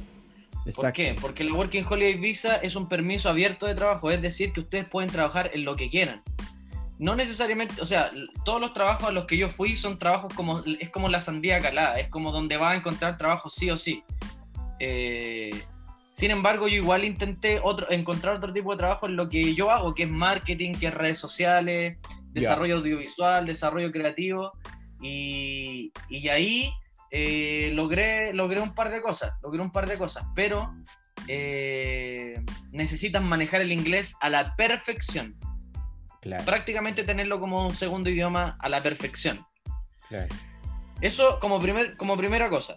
Como segunda cosa, el la visa que ustedes tienen dura un año. Entonces, por ejemplo, las carreras, no- carreras mm, comunes, prevencionistas de riesgo, ingenieros civiles, ingenieros comerciales, arquitectos, enfermeros, eh, sea cual sea la carrera que ustedes tengan. Eh, son puestos de trabajo de largo plazo, es decir, no son trabajos pensando en dos meses, en tres meses, en un año. ¿Por qué? Porque eh, la cantidad de recursos que invierte una empresa para encontrar a la persona idónea para el cargo es mucho. Entonces, ellos con una Working Holiday Visa, probablemente, es probablemente, porque la primera respuesta es sí, pueden encontrarlo. Pero probablemente eh, no se los van a dar. Porque además Nueva Zelanda tiene una política de dar trabajos a extranjeros que es súper estricta. Es decir, más que estricta, es súper clara. Que para nosotros, esta es otra diferencia. Para nosotros, algo que es estricto es como algo en que nos da su brazo a torcer. Pero para ellos, estricto es cumplir las normas, ¿no? claro. Y para ellos, la- y para ellos las normas son que ningún extranjero va a utilizar un puesto de trabajo si antes no se le ofertó a un neozelandés y no se presentó. Exacto. Claro. Entonces, si ustedes, eso por una parte, por otra parte, si ustedes tienen carreras de alta demanda global como médico, y ahí cambia de, acuerdo a cada país, Nueva Zelanda en su, en su página de inmigración tiene ciertas carreras a las cuales ustedes pueden, les van a, no estoy bromeando, les pueden hasta pagar por, por vivir en Nueva Zelanda. Pero son carreras súper específicas claro. que son áreas de desarrollo que necesita el país. Y para eso, eso no tiene que ver con la Working Holiday, tiene que ver Claro. con, con- con su aspiración de quedarse a vivir en ese país. Entonces, Claro. por eso digo que la, la- la respuesta necesita más desarrollo, porque en principio sí, pueden encontrar trabajo, pero se van a topar con que el sistema no está hecho para que los contraten con la, con la Working Holiday para lo que ustedes quieren hacer. ¿Ya? Sin embargo, mi invitación después de haberla hecho es a que, a que lo prueben, a que no, no pierden nada con intentarlo. O sea, eh, Exactamente. si, si, y si tienen actitud y si tienen contacto y todo, háganlo. O sea, si son programadores o si son eh, ingenieros en informática, que son carreras más o menos globales que se pueden ejercer en cualquier parte del mundo, inténtenlo. También Claro. conocí latinos que lo, que lo hicieron, digamos. Ya. Entonces, pero claro, ahí ya entramos con esta ambición de quedarse. Y que para muchos la ambición de quedarse parte con una Working Holiday, pero la Working Holiday es un mundo completamente diferente. Exacto. Oye, Sebastián, eh, preguntan acá, tu nivel de inglés al momento de llegar, ¿cuál era? Al momento de llegar era mm, nulo, o sea, nada, no hablaba inglés. No. Ya. Tenía, tenía el inglés del colegio y tenía el inglés de un par de años de universidad. Más que eso no tenía. O sea, yo no podía, eso- no, no- no podía conversar con alguien, no podía... El inglés se divide en varias habilidades, que eh, el speaking, el listening, el... Ayúdame. El La reading escritura. y el writing. Claro, La escritura y la lectura. exacto. Y hay, hay una quinta que es como el que le llaman el understanding, que es como lo- la tu capacidad para retener la información y de entender Exacto. lo que estás oyendo, viendo, leyendo, etcétera. Claro, Entonces, yo creo que ahí lo más fuerte que yo tenía era la lectura. O sea, si en un texto yo lo, podía entender la idea principal, pero en cuanto a escuchar y hablar, nada, nada de nada. O sea, claro, yo podía leer un título y si dice voy por la calle manejando y dice stop, entiendo que es pare, me explico, ¿no? claro, claro, claro.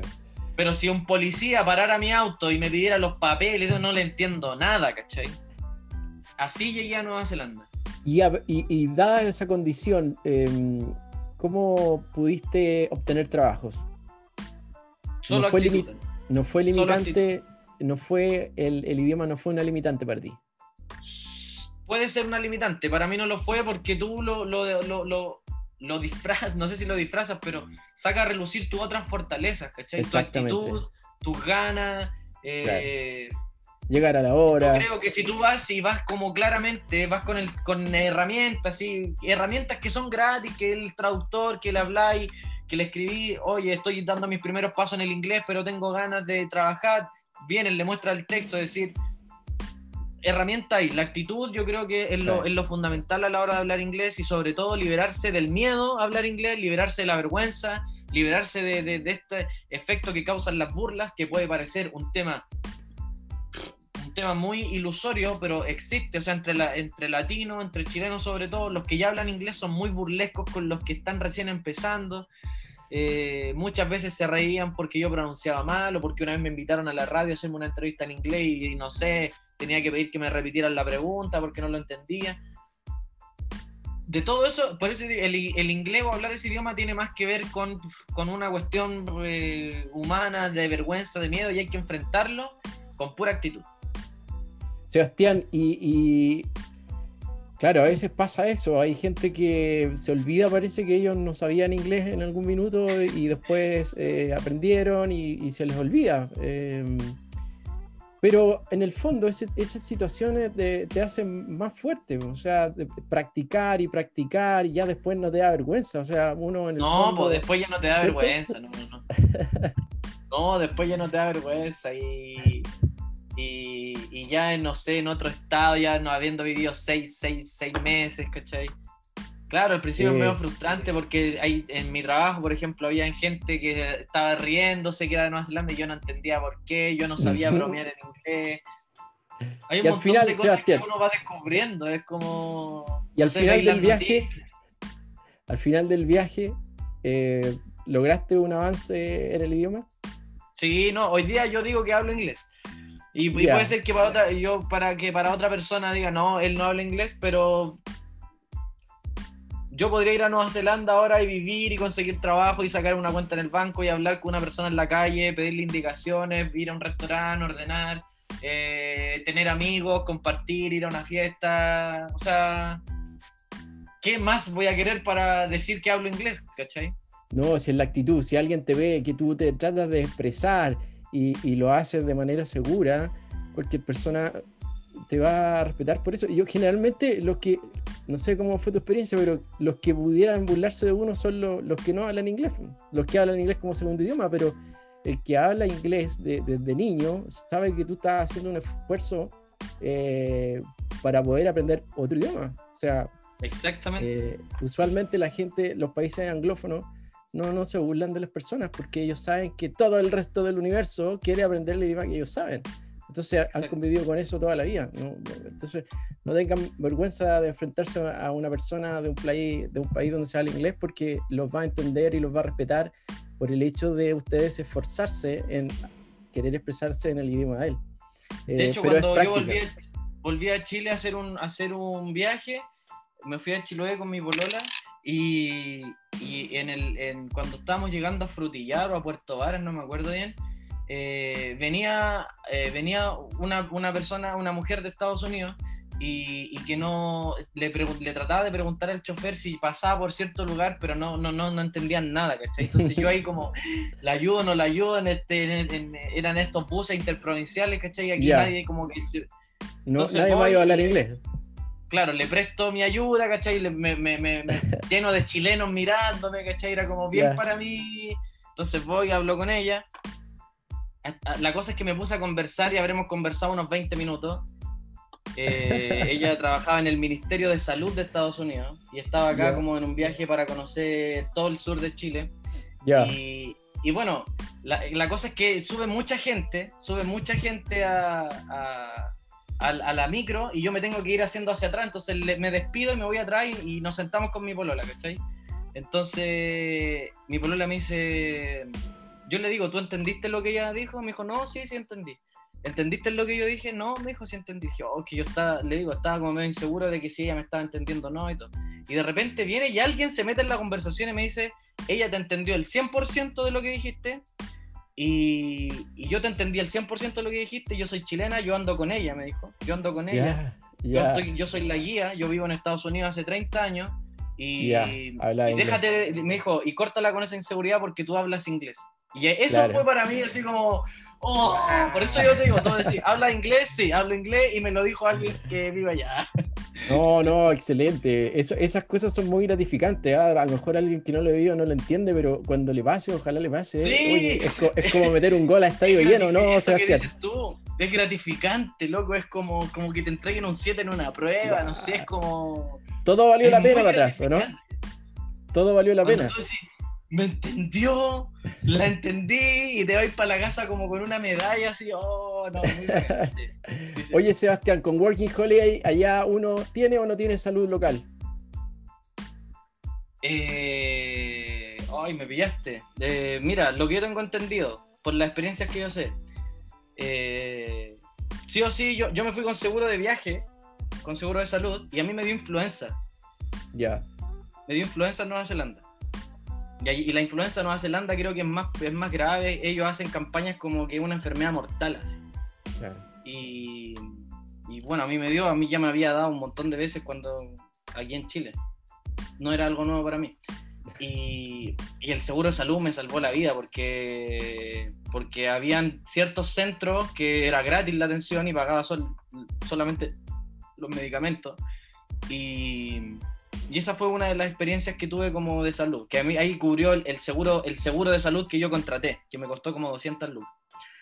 Pero, eh, pero, y esto es otra diferencia con Chile, la carga impositiva al trabajo es súper alta en Nueva Zelanda. Cuando digo súper alta, me refiero a que de los, yo me acuerdo que en ese tiempo eran como 16 dólares la hora el sueldo mínimo en Nueva Zelanda. Ahí aprovecho de matar otra pregunta, si es que alguien la tiene, ¿cuál es el sueldo mínimo? Son alrededor de entre 16 y 17 dólares la hora, pero ese es el sueldo bruto. El neto, el neto es, eh, es, lo que siempre llaman after tax, que es después del, después del impuesto. Entonces lo que uno recibe son como 14 dólares la hora. ¿Ya? Después cuando uno se va puede hacer un tax refund o refund, no sé cómo se dice, que es una devolución de impuestos, pero no te lo devuelven todo. Eh, entonces, uno al estar contribuyendo con el país tiene acceso al, está cubierto, digamos, si uno tuviera una caída, un accidente en auto, cosas que, un, seguro de salud no, cubriría, eh, ahí sí corre el seguro social. Es decir, si eh, yo como con Emanuel íbamos a hacer trekking y todo ese tipo de cosas, hubiéramos sufrido un accidente, una fractura, viviendo en Nueva Zelanda, esto sí lo hubiera cubierto o un accidente en la locomoción colectiva. Podíamos haber ido a un, a, un hospital público y no, y no, no habrían cubrido ese, ese es Social Security creo que se llama, no, no me acuerdo. muy bien. ACC, sí. El Lo ACC, el ACC. Sí, ACC. Lo importante es siempre, porque el seguro es requisito, eh, que viajen con un seguro. ¿ya? Hay montones de historias tristes de personas que viajan y, y después tienen alguna situación que no pueden cubrir y tienen que viajar con seguro. El mejor seguro es el que no se ocupa. Oye, Sebastián, eh, a ver, veamos. eh, Yo creo que hemos, hemos contestado todas las preguntas. eh, mira, en el fondo, a ver, ¿qué más tenemos aquí? Bueno, hay una pregunta, dicen si es que se paga la visa y después no te la aprueban, ¿se pierde la plata? Sí, pues se pierde la plata. No, no, en el fondo uno, uno postula, es un proceso de postulación donde te pueden aprobar o rechazar. Ahora, en el caso de Nueva Zelanda... Muy si poco probable, eso sí.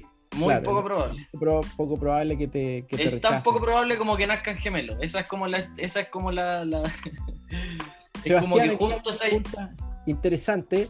Eh, si en algún minuto pensaste quedarte en Nueva Zelanda y eh, posterior a tu working holiday, ¿lo pensaste? Por supuesto. Sí, por supuesto. Ya. Por supuesto que pensé quedarme. Era un plan, pero me tuve que devolver por razones de salud. Yo me devolví de Nueva Zelanda por razones de salud. De hecho, ahí en, en el último trabajo me habían ofrecido una visa por una cosa que se denomina Essential Skill, que es una, una habilidad muy poco probable que la tenga un neozelandés. Ya. ¿Y cuál era esa habilidad? Que hablaba español. y como era una empresa de turismo y era alta la probabilidad de que llegaran latinos ahí a arrendar campervan, me iban a dar una visa por Essential Skill por un- año.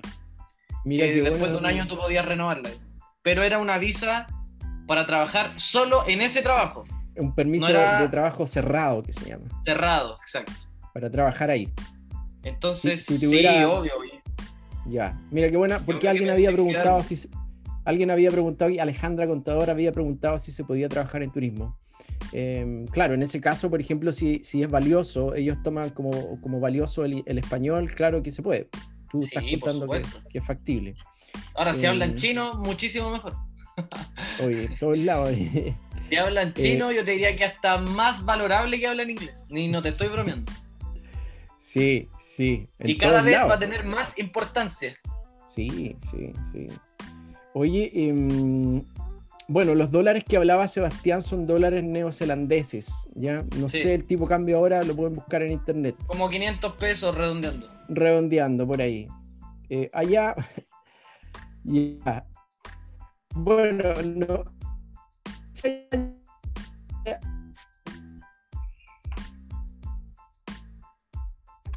Se- se- te, me, te me- te me le fuiste. Sebastián, ¿me ves? Sebastián, Sí, ¿estás aquí ahí? estoy, aquí estoy. Aquí estoy. Sí, sí, perfecto. aquí. Oye, alguien pregunta por las arañas. Si hay muchas arañas. No. No, no, es que eh, probablemente en, en Australia hay arañas, porque Australia es un país con otra. Con otra No, en Nueva Zelanda no. Otra biodiversidad. En Nueva Zelanda lo que más van a ver son ovejas. Hay ocho ovejas por cada ser humano. Oye, bueno, Sebastián, yo creo que hemos dado respuesta a la mayoría de las consultas. eh, nos pasamos en el tiempo, pero mantuvimos ahí mucha gente expectante, así que yo eh, me di la libertad de poder pasarnos el tiempo establecido. Y mm, no sé si quieres comentar algo más ahora al, al- cierre. Bueno, les los invito a seguir eh, nuestras redes sociales. Si quieren seguirme a mí de manera personal, bacán. arroba ssegovia con P final, arroba ssegovia, que es mi Instagram. Pero ahí comparto cosas como de amigos y cosas así. Pero obvio, si quieren hacer algún viaje acá en Santiago, eh, yo he viajado así como con gente que me escribe, que, que ha visto el cine o que me conoce. Y no sé, nos vamos al Cajón del Maipo, o Ya. a Río Clarillo, o a Pirque, a pasar un día bacán, a grabar, a volar el dron, a, a pasar un Ya. día como relajado. Eh, Lo he hecho y lo voy a seguir haciendo. Ahí está mi red social personal, por si alguien se anima. ¿Cuál era el, Eh, eh, ¿Cómo te encontramos en YouTube y en, y en el podcast? En, en- en las demás redes sociales es YouTube, pueden encontrarnos como Sin Editar, el canal Sin Editar, en Instagram como arroba Sin Editar 1, arroba Sin Editar 1, y ahí compartimos fotos, videos eh, eh, y todas las últimas novedades que tenemos. Eh, en Spotify pueden encontrarnos como podcast sin editar. Y ahí está, partió hablando de la Working Holiday Nueva Zelanda, eh, del paso a paso, desde la postulación, la llegada, cómo encontrar casa, cómo encontrar auto, cómo encontrar trabajo, cómo hablar inglés, todo explicado así, pero con el mayor nivel de detalle y mezclando también historias y anécdotas. Así que es un podcast del, del cual hemos recibido mucho feedback, a la gente le encanta. Eh, se Sí. divierten mucho, es algo que podéis consumirlo en, en- en algún, en algún trayecto. Claro. eh, y, y a la gente le ha gustado muchísimo que después ya lo seguimos haciendo eh, en otros contextos, con otras conversaciones, recordando el colegio, recordando las anécdotas. Así que es un podcast en el que bueno. liberamos más o menos como un capítulo a la semana. Así Un que capítulo de la semana. y el fanpage de Facebook, que ahí está, que es Sin Editar, que es el que tiene más seguidores, así que ahí también nos pueden encontrar como Sin, como sin Editar.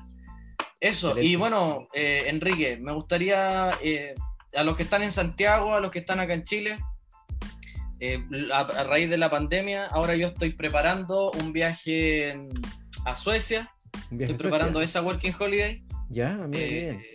Con, con- con un poco de temor porque cerraron el convenio para Argentina, pero bueno, ahí estamos cruzando los dedos para que, para que los Sí. chilenos no nos cierren ese convenio.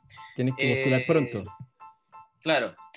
Eh, y tengo proyectado más o menos irme en junio del próximo año. Con razón de esto, lógicamente, y yo me quedé sin pega por, por la pandemia, después he ido emprendiendo en algunas cosas hasta que eh, ya definitivamente eh, estoy haciendo con un amigo que conocí en un Ya. viaje, ¿Ya? con Beto, que me imagino que estará mirando esta transmisión. Beto. Eh, él está en China y hicimos una alianza para importaciones. Entonces, yo importo cosas de China. Ya. Y yo ya hice mi primer embarque, ya traje mi primer embarque Ah, ya. eh, de, de productos para venderlo y puse una tienda en Instagram. Así que yo les agradecería si eso sí lo pueden seguir, eso es un favor que les pido. que ¿Cuál es la ese- tienda, Sebastián? La tienda es arroba purpose store cl. No sé cómo es, se los voy a deletrear, es arroba purpose, purpose Ya. store S-T-O-R-E-C-L, arroba purpose store cl. Vamos a escribirlo acá para que quede bien claro. Es como purpose en inglés, propósito, ¿no es Sí. cierto? Claro, claro, claro. Purpose. Eh, store. Entonces, claro, Purpose Store, ahí está la, la, ahí está la tiendita. ¿Ah? Ah, perf- CL. Perfecto. Sí. Ya. Y ahí Ya. te encontramos para. ¿Qué tipo de producto estás ahora ahí? Mira, pues, es un emprendimiento que tiene dos betas. Por, eh, una es vender, eh, vendo productos y los entrego en 24 horas, que son productos de este tipo. Mira, traje estos audífonos, no sé si se verán en cámara. Sí, se ve ahí. que son Perfecto. Los, son los I12. I12 TWS. Son los mejores audífonos del mercado. Son los, el- son los que tienen eh, más reviews en YouTube, los que tienen mejor, Ah, ya. eh, por todos los influencers tecnológicos, son los que tienen mejor valoración. Lógicamente es una... Están inspirados en, lo- en los AirPods de Apple, Ya. pero eh, funcionan, con, funcionan con cualquier dispositivo, tienen, son touch, eh, tienen un Mira, micrófono bueno. bacán, yo lo uso para hablar, eh, para escuchar música, tienen un sistema de audio 5.0, eh, Bueno. tienen esta, con esta cajita se cargan, Ah, se ya. cargan hasta tres veces Ya. y la carga dura hasta tres horas y media, dura la carga de los audífonos, así que es súper bueno. Bueno. Traje estos parlantes, que son parlantes como de viaje, Ah, que son excelente. parlantes Bluetooth, Ya. ¿ya? Eh, que son los porta speaker portables, Perfecto. Inalámbrico. inalámbricos, claro. Eh, Excelente. traje eh, estos aros de luz que son para, tel- para, para todos los que tienen teletrabajo. Oh, yo eh, necesito uno. ¿Se fijan que al principio no me veía? Ahora me veo más porque cu- oscureció afuera. Oye, hay que tener un, un buen micrófono, unos buenos audífonos y un aro de luz. Hay que tener Claro. un aro de luz. Tengo este aro de luz que viene con un trípode de 2 metros. Ya. eh, y es, mira, lo voy a hacer la prueba aquí en, en cámara, que es, tiene tres temperaturas de, de- de color, ¿cachai? Esa es la fría, esa Ya. es la cálida Perfecto. y esa es la normal. Ya. Tú estabas usando tiene, la normal. y tiene intensidades, por ejemplo, así, ahí está como la menor intensidad y ahí está en la, Ah, bueno. en la máxima. Excelente. Ahí está ese producto que viene con trípode. Y, y- y el último que traje, ah, no vine a vender, vine a regalar. Eh, son, son, la- son estas luces LED que no sé si te fijas que en el fondo, eh, el fondo cambia, como que va cambiando de color. Mira, voy a apagar el aro de luz para que se note bien. Ya. Perfecto. Son, son luces LED, son 5 metros de luces LED. Ya, es una tira, de, de- es una tira. Es una tira LED de 5 metros con, con son a prueba de agua, con adhesivo. Y o sea, que se la- poner afuera también. Sí, son para poner en exterior, claro, sí. Son, Para- yo la, la adornar. puse- la- la pongo acá en mi pieza, pongo música y me voy a otro mundo. Me voy a Nueva Zelanda. hacer eh, adornos navideños ahora que llegó la Navidad de golpe. Exacto. Oye, llegó, to- Entonces, llegó la Navidad, se acabó el año. Increíble. eso, eso mismo. Y son las de mejor calidad porque he comprado otras que se, que se queman, que se rompen, que no sé qué. Estas son las de mejor calidad, duran. Yo las he tenido ah, encendidas 6 horas y no, no, no les pasa nada. Bien. y tienen modo fiesta, este modo en el que las tengo ahora que va cambiando de a poco de color. O sea, son una, con control remoto, son, son luces con control remoto. Que son buenísimas, van conectadas a la corriente y que son muy honderas, ¿ya? Y que todos los streamers la usan hoy día para hacer sus transmisiones en vivo. Eh, buena, buena, bueno, buena. esa, esa es la, esa es la tiendita que armé y por otra parte, por otra parte, eh, asesoro a empresas que eh, quieren bajar sus costos con los insumos para, para importar para importar cosas de China. Obviamente Excelente. ahora estamos ahora estoy gestionando embarques de mascarillas, de guantes, de unos Ya. botes para comer, de puta, Ya. todo lo que puedan traer de China y que a ustedes les bajen los costos. Eh, ¿cuál, es la, ¿Cuál es la gracia de esto? Es que como tenemos el precio directo del, del fabricante, tenemos el precio directo del fabricante en China porque mi amigo vive en China. exacto. Entonces armamos esta alianza para poder suplir esa necesidad que tienen algunas empresas y también algunos, al- algunos que como yo se, se lanzaron a emprender y quieren traer sus propios productos y quieren venderlo a través del internet. Así que ahí tienen un dato y te agradezco que me hayas permitido poder No, yo, me parece muy bien porque yo creo que una de las cosas que uno aprende en viajes largos, donde a veces uno está solo, a veces... Yo siempre digo que los viajes de Working Holiday son viajes donde uno carece a veces de afectos y de posesiones. Uno como que vive en una especie de pobreza relativa, pero es más feliz que nunca, ¿o no? Eh, Y mientras más viajas, viajas con menos cosas y necesitas Sí, menos para ser no, feliz. yo ahora de repente cuando viajo no compro nada porque al final ¿qué? Lo que cuenta al final es lo que te pasó en el viaje, ¿cierto? Exacto. Con quién compartiste, quién conociste, las comidas. eh, eso es lo más entretenido y yo creo que después de los viajes mucha gente emprende porque se da cuenta que, que tenía talentos que no había descubierto. La, la, eh, es- estar en otro lado solo, donde a veces ni siquiera entiendes el idioma, te hace sacar eh, lo mejor de ti. Y ahí mucha gente descubre muchos talentos eh, y, y por eso me gusta hacer las charlas, porque eh, generalmente las personas que invitamos a las charlas no, no tienen la experiencia como tienes tú, que tienes un canal de YouTube, eh, pero quieren contar una historia. Todas las personas quieren contar una historia y a veces están súper nerviosos. Eso no lo saben aquí los auditores, pero después terminan la charla y, y es como cuando te dijeron que hablabas en inglés. Eh, la gente siente que, que, que valió la pena todo lo, a veces porque los viajes a veces uno no lo pasa bien todos los días, pues hay días fome. No, por supuesto, por supuesto. Eh, entonces eh, lo pasan bien y después yo creo que son los más felices de todos aquí, más, más, felices, más feliz que todos los que escucharon. eh, yo también quedo muy contento por contribuir. Eh, pero es eso, yo creo que el el- el- los viajes es una invitación a, a descubrirse uno mismo, descubrir talento, emprender en todos los aspectos eh, y lanzarse a hacer cosas, siempre cuidándose. Eh, así que yo te felicito, Sebastián, eh, que, que nos hayas nuevamente compartido tu historia y, y que estés ahora emprendiendo. Eh, este es un tiempo complicado donde yo creo que las personas que hay gente muy complicada, hay gente que sufrió mucho, eh, pero al final eh, las personas que tengan más habilidades y que pudieron reinventarse eh, son las que ahora eh, en el fondo están mejorando un poco más, quizás si les, les tocó pasar un mal momento. ¿ah?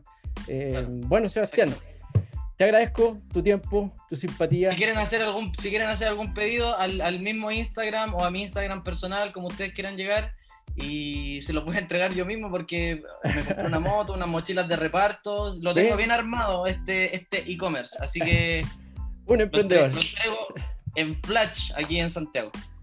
Sebastián, Muchas gracias. Eh, para los que preguntan, este, este, esta charla va a salir como podcast en unas semanas más. Eh, síganos en nuestras redes sociales, ahí estamos todas las semanas eh, lanzando los audios como podcast. Sebastián, nuevamente, muchas gracias. Cuídate mucho.